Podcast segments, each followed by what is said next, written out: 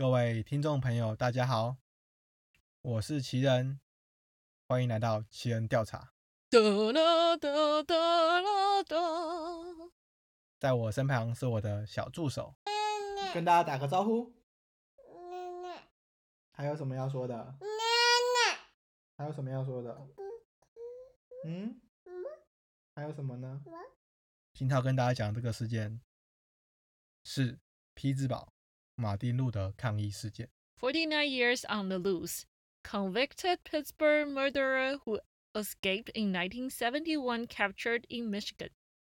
让我们把时间推回到一九七一年这一天，因为马丁路德金恩的事件，这名犯人当时还不是犯人，这名年轻人年仅十六岁的牧师，牧师，他的名字是牧师啊，他叫 Leonard，他哪是牧师？哦，Leonard Moses 啊，哦，牧师啊，对 啊我以为他的职业怎么会是牧师？用马丁路德金恩，，Moses 听起来就很像牧师。Moses，OK，哦，那怎么办？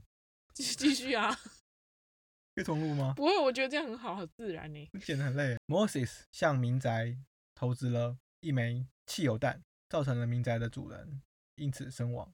他被判了无期徒刑，去监牢里面坐牢，入狱坐牢。在几年？在几年后，他向狱方申请参加祖母的丧礼，在丧礼中，他逃脱了警方的视线，从此以后消失在人间不。晓得怎么逃的哈，是说去要要去尿尿之类的吗？报纸有写吗？侦查不公开，真的吗？我不相信。警察说不能透露太多，所以在四十九年后，据信他是因为担任药剂师非法开处方签而被捕。然而，在这四十九年中，他是如何一次又一次逃过了警方的调查？我想这个真相只有他自己知道了。哎、他很厉害，他怎么 manage 成为一个药师的哦？还是他是冒用别人的名字？他改名了，对啊，我看到好像是他从一九九九年开始就用这个名字当药剂师，嗯，那他也要很认真读书诶，对啊，倒是重新做人了呢。是啊，只嗯是人过去犯的错误还是要承担。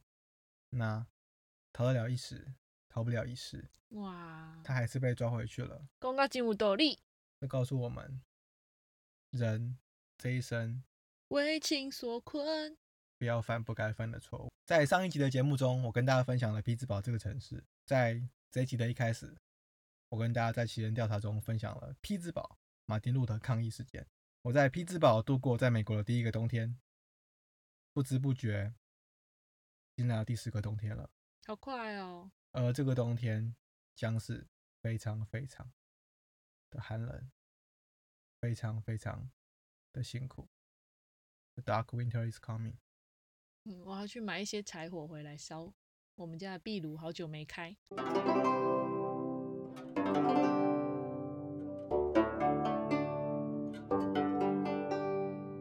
Joe Biden breaks Obama's record for most votes ever cast for a U.S. presidential candidate.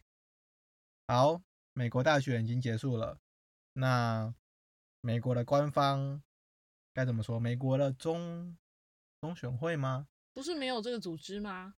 美国和美国有个组织是会负责把总统交接给下一任 President elect，但是目前那个组织还没有正式交接，因为川普还在抗议嘛。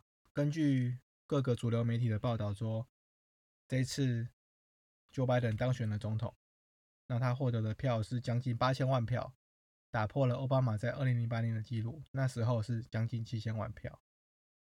那这次的选举中，还是以几个摇摆州为主，为主要的战场，包含乔治亚州、宾州、密西根州、威斯康星州跟亚利桑那州。尤其是，呃，像亚利桑那州这个州，其实一直以来都是以共和党为主的。那这次拜登之所以可以翻盘，其中一个很主要的原因是因为川普嘴贱去呛了一个前共和党的总统候选人麦肯，那他的遗孀，呃，决定去支持拜登，那造成这个州的票翻转。他讲什么？川普就一直嘴贱呢，我不知道讲什么，反正他就是在推特上面可能推说，OK，麦肯并不是一个英雄之类的。那选举人票张张都很关键，尤其是在亚利桑那有这个十一张的选举人票，应该是十一张吧。那乔治亚州也是只有差几万票，目前还在手工验票，那要翻转是非常困难的。那这次这几个摇摆州呢，包括乔治亚州、威斯康星州、密西根州会被民主党拿下，其实都是川普会败阵的其中一个很重要的原因。尤其是其实，在选举的当晚，尤其是 在选举的当晚，川普其实领先的，但是隔天因为邮寄选票，这次因为民主党鼓吹大家用邮寄去投票，所以造成了这些邮寄票大量涌入之后，川普一气之间、一夜之间就被反转，所以他还在抗议，还在不爽。这其实本来就可以预料到啊，因为川普就叫大家不要去，叫他的支持者不要那个啊，不要用邮寄的啊。但其实四年前，川普的邮寄票反而比其他的还多。那是因为今年这种特殊状况，你不应该去人群聚集的地方嘛？对啊，所以现在川普还在抗议，所以在抗议中，美国的类似中选会的机构并没有开始做交接的动作。那其实这也是合理，因为。他很怕交接了之后，假设川普真的被他法律诉讼获得胜利，虽然说是非常非常的困难，因为目前有好几个州他的选举人票还落后非常多，要到两百七十张才能获胜。根据目前的选票来说，拜登其实超过三百张选举人票的，所以川普要反转非常困难。而且你去看过去以前美国的总统选举的历史，尤其是在两千年的时候，那时候你知道是谁跟谁选举吗？I know，你说是不是高尔跟谁？小布希。对，在两千年选举的时候，高尔跟小布希其实那个时候的胜负只差在一个州，你知道是哪个州吗？No idea。那个时候只差在佛罗里达州，那个州谁获胜，谁就会成为总统。而且那个时候呢，只差了五百票。佛罗里达是美国的 GG，你知道为什么是美国的 GG 吗？为什么？你去看地图。哦。你确定这可以放？不行吗？哦，好，所以在两千年的时候，就是因为佛州的五百票高而落败了嘛，所以这一次的选举其实差距是比那个时候还更大，所以我想要推翻，要证明说选举有舞弊，要证明说邮寄投票是没有效的，要同时间推翻这么多州，我想是非常非常的困难。在这次的选举中，其实。会发现说，美国的呃族群的对立上其实越来越严重了。如果你去看这几个摇摆州，他们的投票的结果，你会发现，其实，在基本上每一个州的大城市都是支持民主党的比较多，在每个州的乡村就支持的共和党比较多。我举例来说好了，宾州，我们刚才讲的宾州匹兹堡是宾州的第二大城市嘛？那宾州第一大城市是费城。如果你去看选票，费城跟匹兹堡基本上都是支持民主党，但是其实在宾州的其他地方，大部分都支持共和党。所以，川普说以前在宾州念书，没有，川普说以前在费城念书，川普是念 U 片的。然后他说费城那边的选票有很大的问题，fraud，然后他也知道这是一个很严重的选举舞弊事件。你有，那你有看到那个大笑话吗？你说。就是 费城的大笑话，嗯，就是川普他那时候就是可能要已经大概知道要败选了，不是吗？嗯，然后他的律师团队就召开一个记者会。哦，我知道啊。哦，你有看到那个新闻？就川普就先在他的 Twitter 上面发说，我忘记是几点，可能是下午四点之类，他都下午四点，费城 Four Season，然后呃，他的律师团队有 press conference，就是有记者会，然后。过了几分钟之后，他就删掉他那个 tweet，然后他就说下午四点，费城 Four Season Landscaping，然后 就是一个叫做四季景观设计，就不是四季饭店，是四季景观设计的停车场。然后那个那个四季景观设计那个园艺店啊，好像就在一个对面是一个火葬场哦，然后旁边是一家那个成人的玩具店。然后就很多人都认为说这个是律师团队他们定错地点了。然后费城费城的四季饭店也立刻发 Twitter 否认他们有任何呃总统的律师团队的记者会要在那里举行，然后成为一个大型民音的笑话中心这样子。大家如果有兴趣的话，可以去看一下，真的很好笑，很幽默，很幽默。有啊，非常幽默。我看到那个停车场后来还出了 T 恤，就是 Four Season 这个停车场的 T 恤，如果有兴趣的人可以上网购买。所以应该是拜登当选了啦，但是还需要一点时间去理清，也要等到十二月各州的选举人投完票，那之后才能决定这个结果。那其实之前我就有提到说，其实拜登。我比较担心就是他，他比较老嘛，因为他好像是有史以来最老的当选的总统。我比较喜欢克林顿和奥巴马，不到五十岁就当选美国总统。然后也因此这样子，我去研究了一下美国过去这几届的总统当选人。那我们现在来进行一个大会考。嗯，谁？你考谁？考你啊！你考吧。好，你可以现在开始想美国从川普开始往前推的总统，然后。他是什么党的？奥巴马民主党。然后他当当了几任？两任。然后小布希共和党两任。克林顿民主党两任。克林顿在前面是谁？呃，老布希。以及老布希一任共和党。是吗？对，OK，在前面，雷根，对不对？对，共和党，对，雷根在前面，我就不知道了。啊，你还蛮会的，算是我帮你复习的吧。所以，嗯，你每天都会讲啊。所以，对，因为其实雷根当选总统已经是一九八一年了，已经是我出生前的事情了。但是我再把前推两任，就是雷根之前是，嗯，Jimmy Carter，他只当了一任。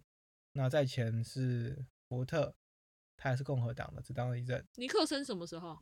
尼克森哦，尼克森刚好就是在我刚刚讲的福特之前，他也是共和党的，他当了一任。然后我看了，其实其实美国的这个政党轮替其实还蛮还蛮频繁的，基本上你当了半年之后就会换另外一届，或者是你当了四年就换另外一个另外一个政党。那其中比较有趣的，让我有特别去看的是雷根，因为雷根以前是嗯加州州长。那你知道，其实加州很久很久很久以来都是民主党的圣地嘛？共和党基本上要当加州州长，上一次好像就是雷根。讲错了，其实，在雷根之后还是有共和党当选过加州州长，包含阿诺。但是在一九九二年之后的总统大选中，加州都是由民主党获得胜利。那其实雷根这个人，他本来也是偏左派的民主党，他后来才跳到右派去当共和党。有趣的是，他选总统的时候，那个时候 Jimmy Carter 好像做的不是很好，所以一九八一年他第一次选总统的时候，他基本上五十个州赢了四十九个州，基本上是完封胜。那这好像是有史以来最大的胜利，他好像拿到五百多张选举人票，然后。更有趣的另外一个意识是在于说，雷根那个时候第一次选总统，他其实想要找前总统福特当他的竞选搭档。卡特之前就是福特嘛，所以戴福特把他拒绝了，说，嗯，他可能心里这样想：我当过总统，当你的副手有事吗？然后他因此这样才去找了老布希当他的副手。那老布希一做就做了八年，当雷根的副手。在第二任的总统大选中，他们也是斩压性的胜利。斩压性是你是想要说碾压？也是有碾压性的胜利，完封基本上快完封的对手。所以雷根这八年当总统，其实在美国是获得绝大多数人的支持，选举来也是战无不胜。雷根当完八年总统之后就不能继续当了，所以八年的副总统老布希就出来选举，成功当选了美国的第四十一任总统。老布希当选了美国第四十一任总统，那他在这次的选举中也是获得了绝大。绝大多数的选举人票，啊，击败了当时的竞选对手。但是你看哦，老布希加上雷根已经当了十二年的总统了，共和党，对吧？所以在一九九三年的时候，那时候老布希再出来选的时候，他败给了克林顿，民主党的克林顿。那我想这是克林顿开始可能就是一般人比较有记忆的时候了，对吧？不是一般人，是我们这个年纪，我们这个年纪比较有记忆的美国总统。有趣的是，克林顿击败了老布希，但是克林顿当了两任之后，八年后的二零零一年，我们刚才讲到的两千年，不是两千年的时候，我们刚才讲到的小布希击败了高尔，基本上有有一种帮父亲报仇的那种感觉。然后就刚才讲那个佛州事件嘛。他因此而当选了美国的第四十三任总统。好，啊，就大家可以给大家一点这个公民考试。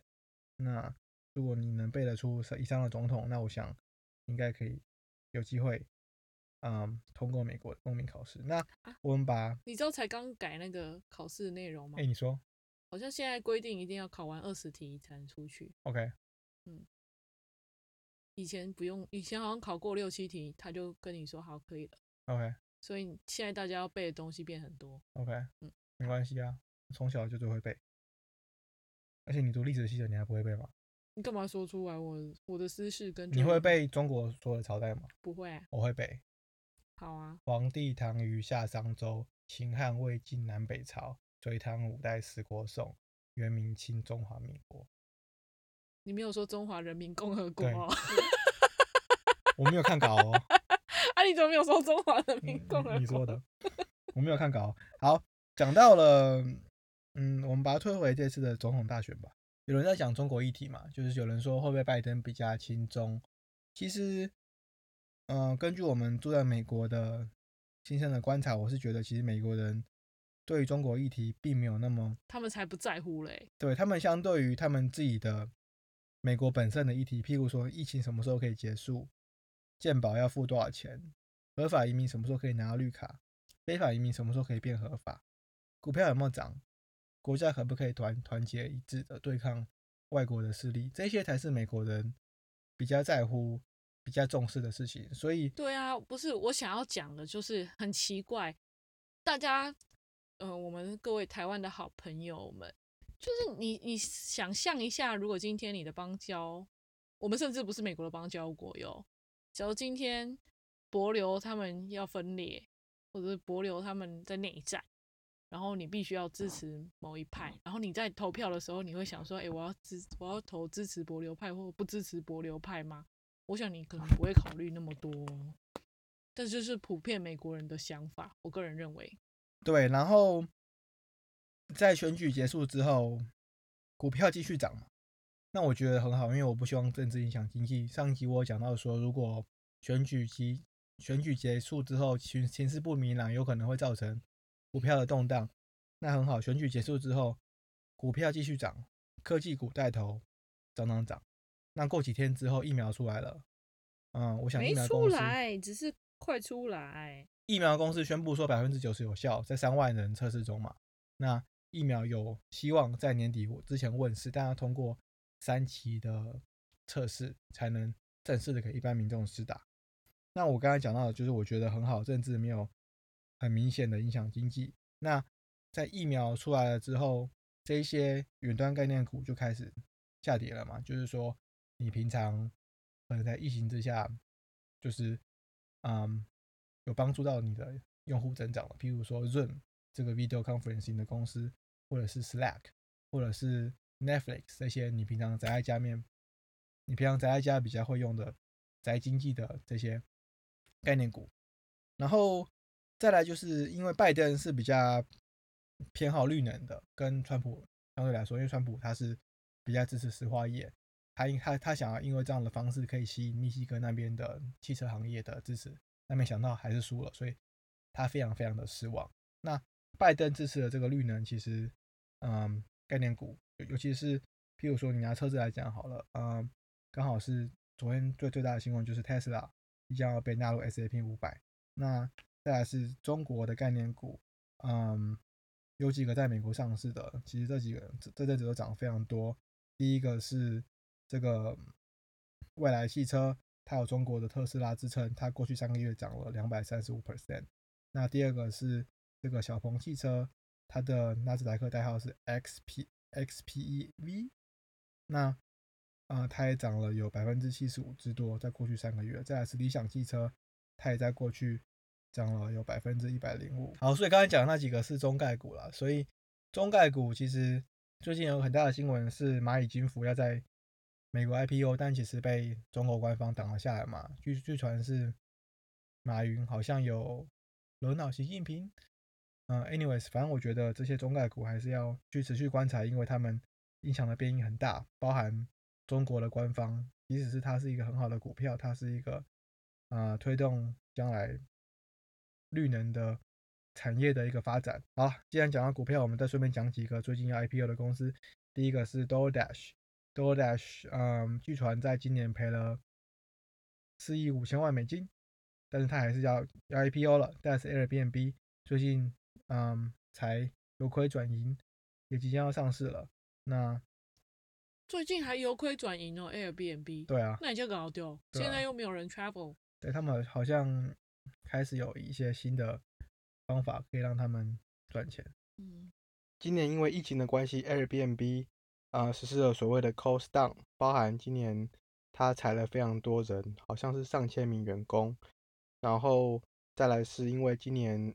疫情的关系都 work from home，所以我想办公室的租金也许不能省，但是省很多电费跟水费。所以在 cost down 以及世界上某些国家已经开始旅游了。老实说，我也不知道是哪一些国家。所以 Airbnb 表示说，在第三季他们是有赚钱的，所以他们准备要 IPO。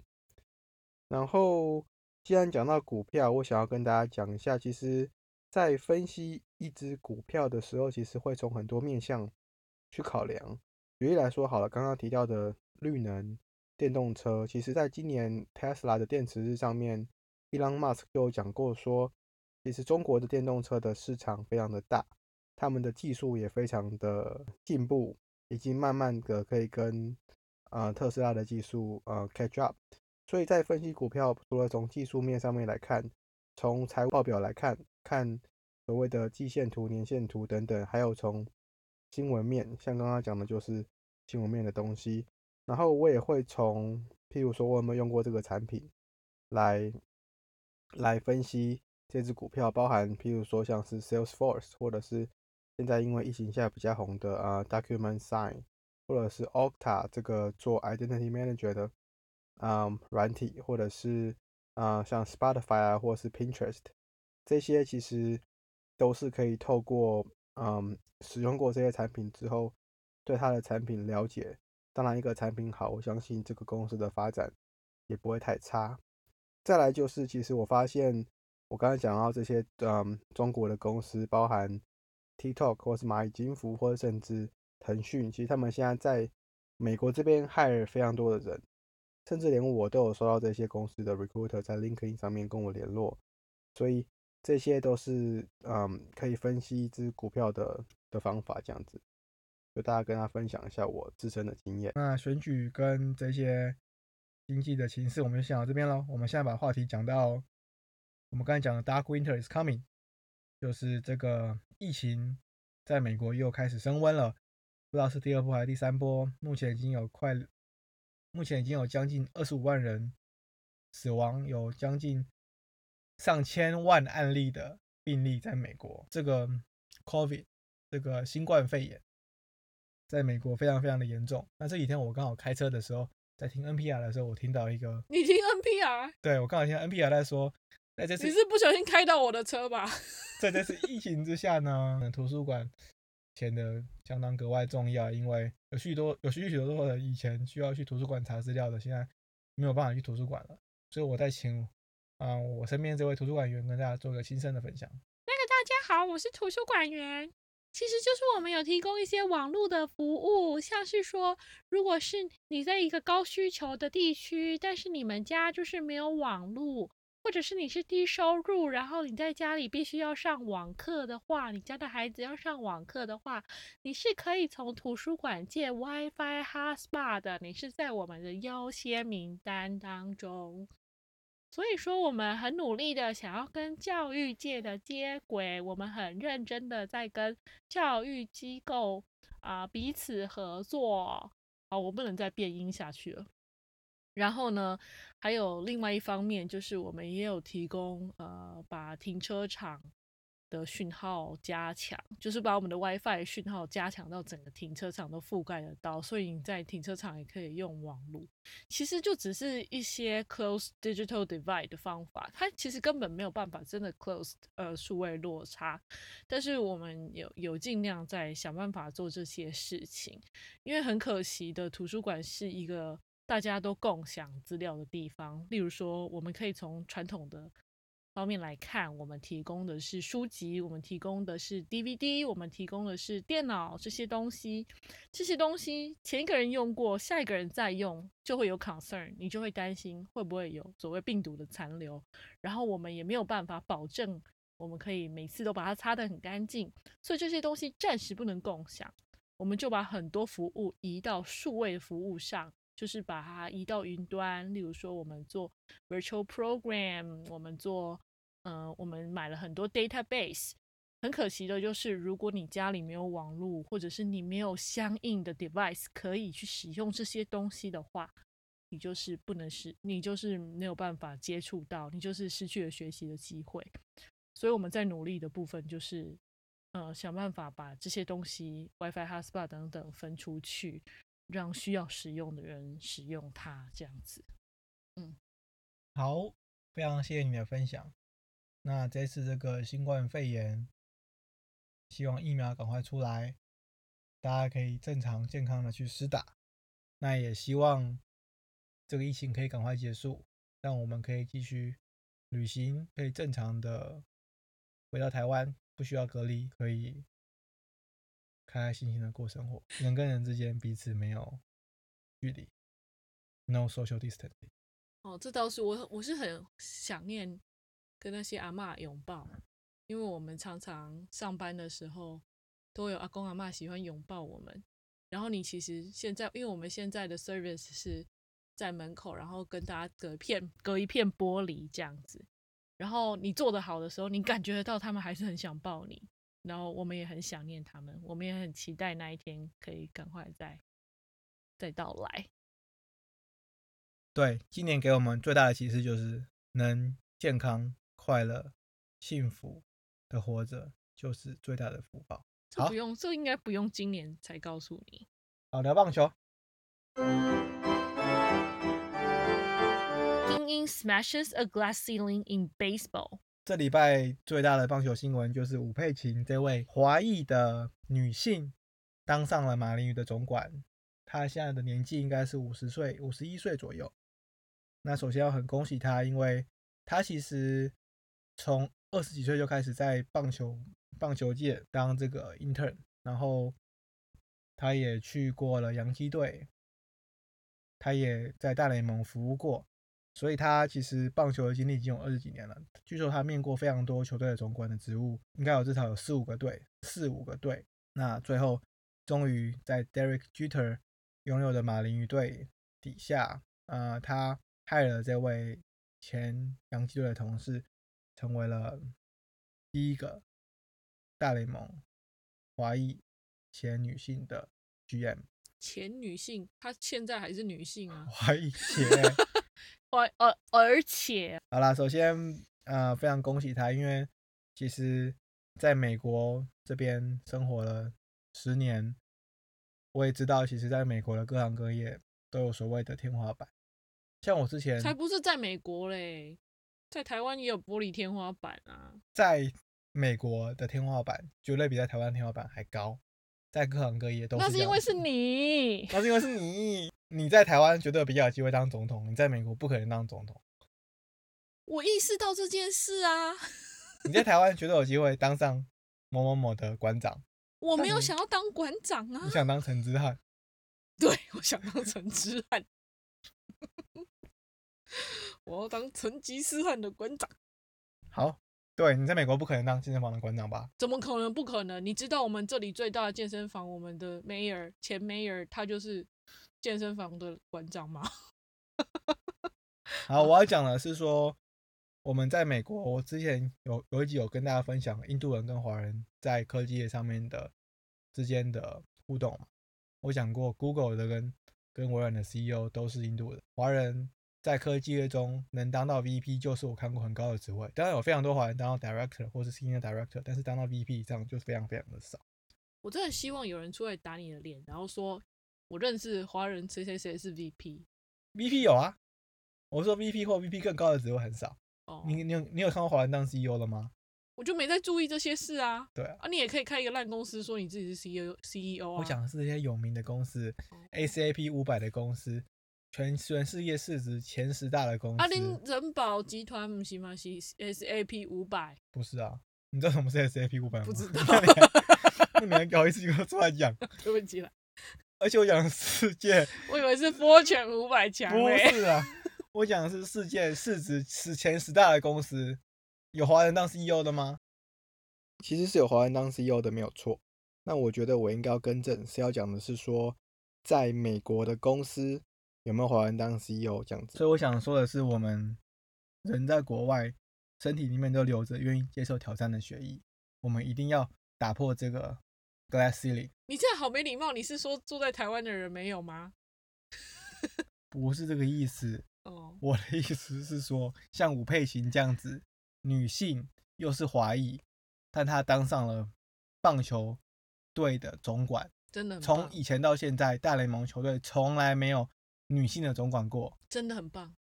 他们说这个是自从 Jackie Robinson 黑人第一个黑人棒球选手之后以来最大的，这是一个最大的 breakthrough。你是想要这样讲吗？突破？这是自从 Jackie Robinson 之后来的最大的 breakthrough。OK。然后我想要再跟大家分享的，其实在美国，美国大联盟，你看这些总管，其实现在有趋势就是大联盟的球队的总管越来越年轻。最最知名就是这位 Texas Rangers 德州游骑兵队的总管，他才二十八岁就当上了游骑兵队的总管。哇，他要是在台湾，我就会问他爸爸是谁。他不是他爸爸，不是他爸爸，谁都不是。在这样也太对不起人家的爸爸吧？人家的爸爸也是很认真把他养大。啊。不是我的意思是说，在美国的棒球队的总管，大部分都是念商学或是念法律出身的，当然也是有例外的。譬如说，我讲这个红袜队的首席执行长，他是这个三十七岁的 Bloom，他来自常春藤的耶鲁大学，他并不是我们熟悉的理工帮或是商学帮，他念的是古拉丁语，他念这么古拉丁语的文科的东西。但他是一个棒球数据的深度爱好者。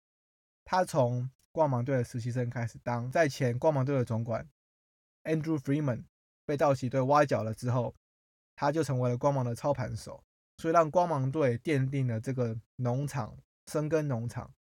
他培养的投手的能力非常的优秀，然后他也使用所谓的防守布阵，所以我才说，在美国的 GM 往往是来自各个不同领域。各个不同领域喜欢棒球的人可以当到这个职位，去操盘这整个棒球队的营运。那台湾的 GM 都怎么来的？这个我等下会讲。哦，Please be patient。对，我刚才讲的这个 Andrew Freeman 就是今年洛杉矶道奇队的冠军总管，他现在也才四十四岁哦，他还是非常的年轻。然后我想再跟大家讲的另外一个总管，他的名字叫做 Eric Nieder，他是。现在，坦帕湾光芒队的总管，他也才三十七岁。另外一个就最有名的就是洋基队的总管 Brian Cashman，他也是很年轻，三十岁左右就当上洋基队的总管。今天、昨天才最大的新闻出来，就是 Theo Epstein 就是帮红袜队终结八十五年没有得冠军，帮小熊队终结百年没有得冠军的超强总管。那现在接任他的这位 Jed，他也是才四十六岁。讲了这么多，我就是要跟大家讲的，就是在于说。哦，还有一位就是今年才刚刚被害的，就是天使队的总管 Perry，他是前勇士队的助理 GM。那大家也知道，今年勇士队成绩打得非常非常的好，所以他帮勇士队奠定了非常浓厚坚强的阵容，才有打到今年的国联冠军战，可以跟道奇队一决生死，才输给道奇队。那这位 Perry 也是今年被天使队 hire 进来。成为天使队新任的总管，他也会是大谷翔平跟 Mike Trout 的新新总管，太太四十岁。所以讲了这么多，其实在美国的剧院往往来自不同的背景，也不是所谓的你刚才提到的什么台湾的总管是怎么来的。因为台湾的总管其实要从各个不同背景去找，基本上不多。嗯，举例来说好了，像富邦悍将就是老板的儿子当领队，拉米狗之前也是老板的儿子嘛，老兄弟像以前也是老板的女儿，或是老板自己当领队。我相信在不同的国家跟不同的职棒联盟，当然会有点差异，但是我还是觉得，就是如果你可以从各个不同领域去找优秀人才过过来投入这个棒球的产业，我相信对。台湾整个棒球大环境当然是好的，对台湾的整个国球的提升，其实就是什么东西都应该要找专业经理人呐。是每个人有办法当老板的儿子，就有办法当专业经理人，不是吗？所以，我我觉得我们应该要提升这个概念，就是什么事情都是有专业的。对你讲的非常好，术业有专攻，老板可以专心当老板，那他底下的球队想要营运的好，可以找专业的人去帮他把这个球队操盘的好。这就是美国这边很讲究的概念。我在想韩国会不会也是这样？毕竟我们那时候看那个韩剧，你还记得叫什么名字吗？金牌救援。哎呀，金牌救援，他们不是也都是 hire 专业经理人吗？对啊，对不对？那个感觉很酷，团长。对，很酷很酷。嗯，也期待台湾的棒球会有那么的一天，可以出现真正有具有棒球视野的 GM。而不是譬如说老板的儿子或者是公司的高层来担任这个职位。我相信，如果我们可以跳脱这个守旧的思维，有天台湾也可以出譬如说像是 Theo 这种总管，可以帮助譬如说中信兄弟终结一直得亚军的窘境。那我想可以从几个面向来看，第一当然是希望可以有越来越多类似像 Theo 这样子比较重视数据的总管在台湾的棒球界。产生，然后第二个部分是教练的部分。当然，我相信现在的教练也是比较重视，比以往更重视数据。但是可以看到，来台湾的杨教练，或者是说啊杨总教练，其实年纪都偏大。啊，其实很现实的，当然是说年轻的教练如果在美国可以找到工作，当然不会想来台湾。我本身也有试着想要邀请啊年轻的美国大联盟或者是小联盟的。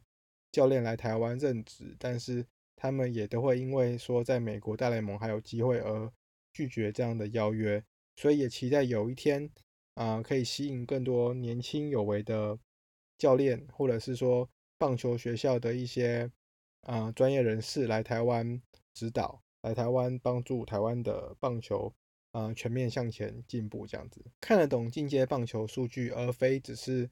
懂一些比较传统的，譬如说像是防御率或者是打击率，希望可以懂，譬如说像是赛博计量学，可以懂什么是 WAR，可以懂什么是 OPS，OPS 加 ERA，ERA 加等等这些比较进阶可以用来评估选手价值的数据。所以，我们讲回到这次的台湾大赛，呃，最后由统一狮队获得了今年的中华职棒的总冠军。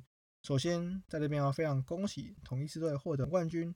那中信兄弟队其实非常的可惜，在上一集的节目中，我有讲到说，我是希望中信兄弟获胜，并不是因为我支持中信兄弟，而是因为，呃，郭老板他投入非常多的资源，我觉得对台湾的棒球是好事。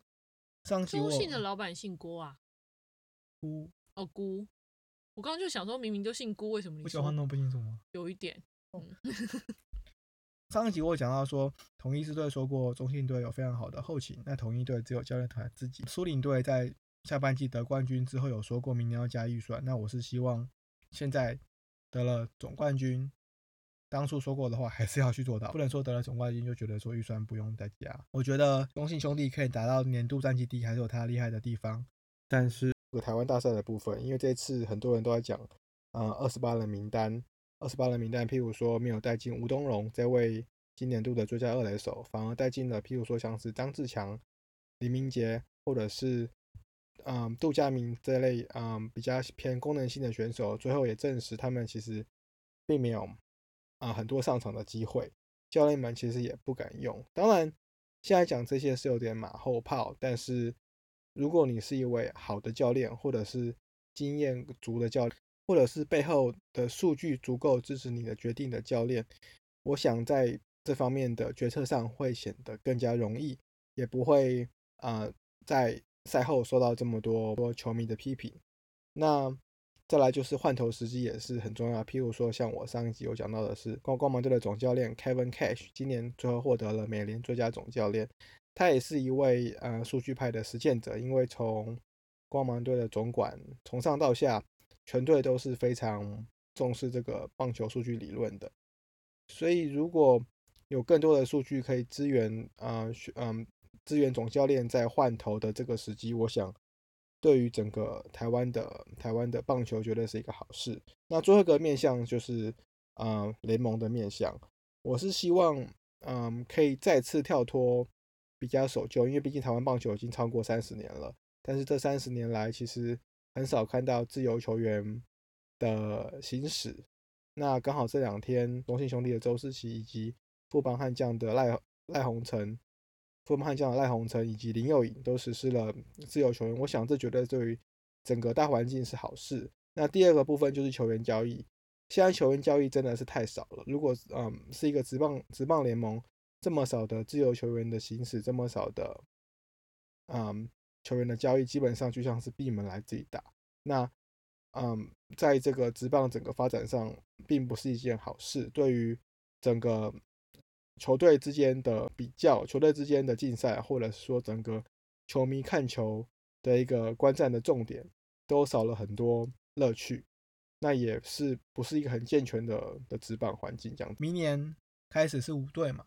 那上集我稍微讲到说，球季的制度，目前台湾是上半季跟下半季。其实我觉得明年开始，但现在已经好像已经决定明年的赛制了。我说以后有机会的话，我是觉得可以把赛制改成。